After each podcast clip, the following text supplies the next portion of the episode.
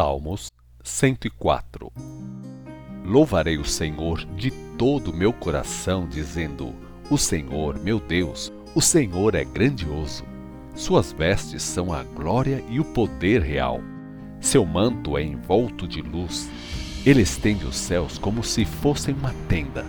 O telhado de sua casa foi construído sobre as nuvens carregadas de chuva. As nuvens são as suas carruagens e ele cavalga nas asas do vento. Dá aos seus anjos a rapidez dos ventos e faz dos seus servos clarões reluzentes. Colocou os alicerces da terra para que ela nunca seja tirada de seu lugar. Vestiu a terra com os mares e os oceanos como se fosse uma capa, deixando grandes montanhas debaixo d'água. Mas Ouvindo a sua ordem, as águas baixaram. Ouvindo a sua voz, forte como um trovão, elas ocuparam seu lugar. As águas correram pelos montes e escorreram pelos vales até ficarem no lugar determinado pelo Senhor. O Senhor marcou um limite além do qual as águas não podem ir. Assim, elas nunca mais cobrirão a terra faz brotar as fontes de água nos vales e os rios que correm entre os montes e matam a sede dos animais do campo e dos jumentos selvagens. Junto a esses rios, os passarinhos do céu fazem os seus ninhos e cantam entre os ramos das árvores. Do alto da sua morada rega os montes, a terra sacia-se com o fruto das suas obras. É o Senhor que faz crescer o pasto que alimenta o gado, as plantas que o homem cultiva e dessa forma tira da terra o seu alimento. A terra produz o vinho, que alegra o coração do homem, o azeite, que serve para cuidar do rosto, o pão, que dá forças para viver.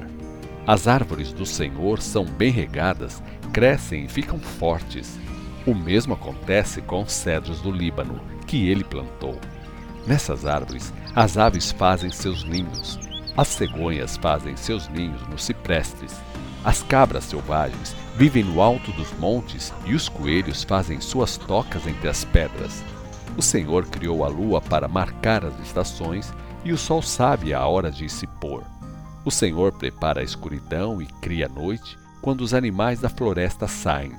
Os leões jovens saem à procura do alimento que Deus preparou para eles e andam rugindo pela mata. Quando o sol aparece, eles voltam às suas tocas para dormir. Então o homem sai para o seu trabalho até o pôr do sol.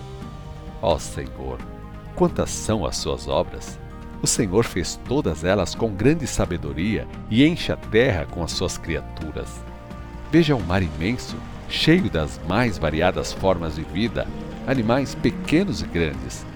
Por ela passam os navios e também o Leviatã, criado para o Senhor nele se alegrar. Todos esses animais dependem do Senhor para receber seu alimento na ocasião certa. O Senhor oferece o alimento e eles recolhem o seu sustento. Abre a sua mão e todas as criaturas ficam satisfeitas e felizes. Mas quando o Senhor esconde o seu rosto, ficam completamente desorientadas. Se tira o fôlego, eles morrem e voltam ao pó da terra. Quando sopra o seu fôlego, Novos seres são criados para manter essa terra sempre cheia de vida. Deem glória ao Senhor para sempre. Assim, o Senhor se alegrará com aquilo que fez. Basta um olhar e ele faz a terra tremer. Com um simples toque, ele faz as montanhas arderem em chamas. Cantarei louvores ao Senhor toda a minha vida. Cantarei hinos ao meu Deus enquanto eu viver. Que meus pensamentos e emoções Deixem o Senhor satisfeito, pois Ele é a minha alegria. Que os pecadores desapareçam da terra e os rebeldes deixem de existir. Louvarei o Senhor de todo o meu coração. Aleluia. Salmos 105 Deem graças ao Senhor, proclamem o seu nome. Contem a todos os povos as coisas maravilhosas que ele fez cantem salmos louvando a Deus e contem todas as suas grandes maravilhas. Gloriem-se no seu santo nome. Encha-se de alegria o coração de quem busca o Senhor.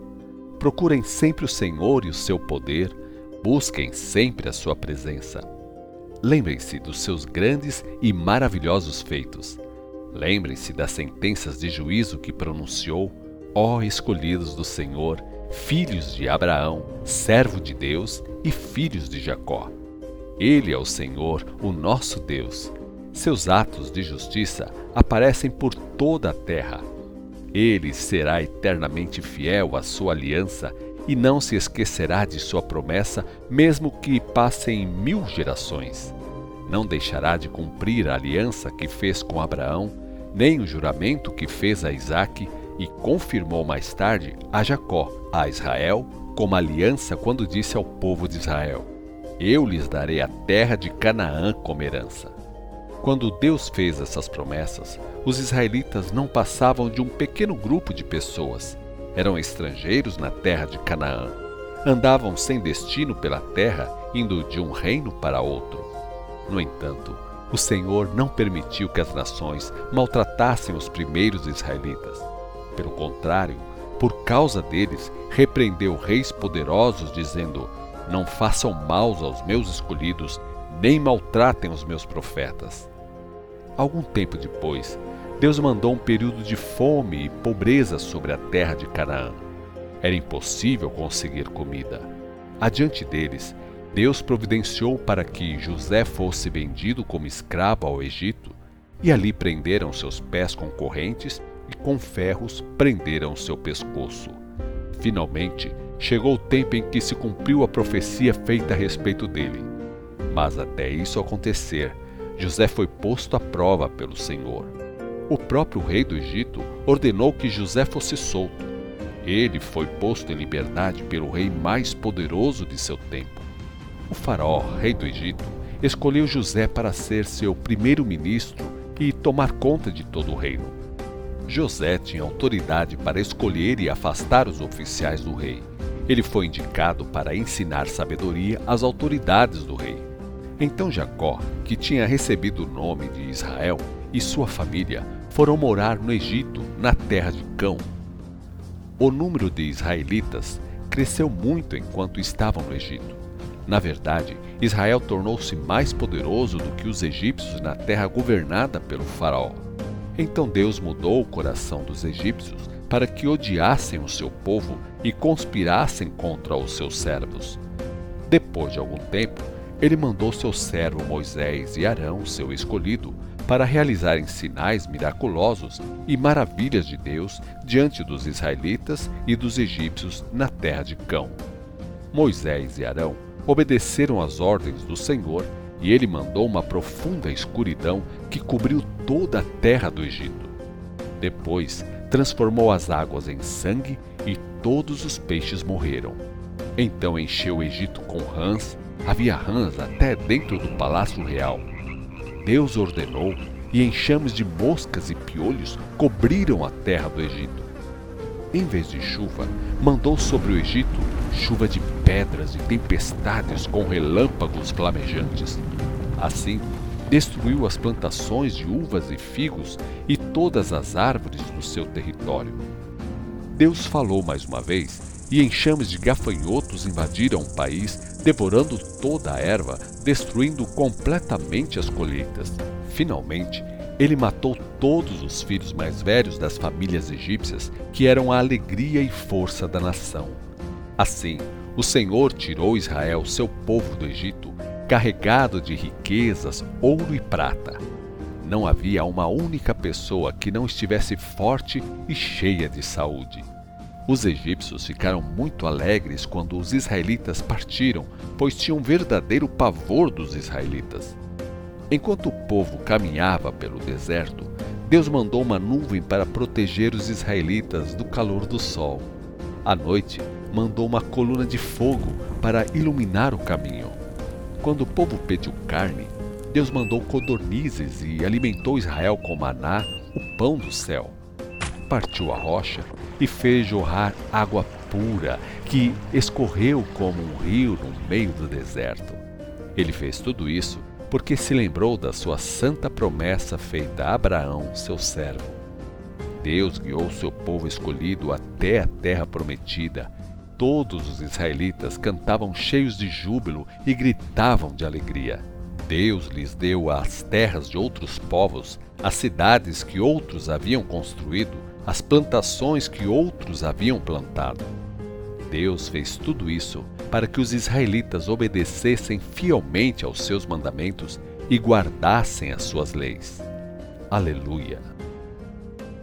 Salmos 106 Aleluia. Deem graças de coração ao Senhor, porque Ele é bom e o seu amor cuidadoso dura para sempre. Quem seria capaz de contar todos os feitos poderosos do Senhor? Quem é capaz de dizer como é grande o seu poder e louvá-lo como ele merece? Há muitas bênçãos para aqueles que andam pelo caminho da verdade e procuram sempre fazer o que é certo aos olhos de Deus.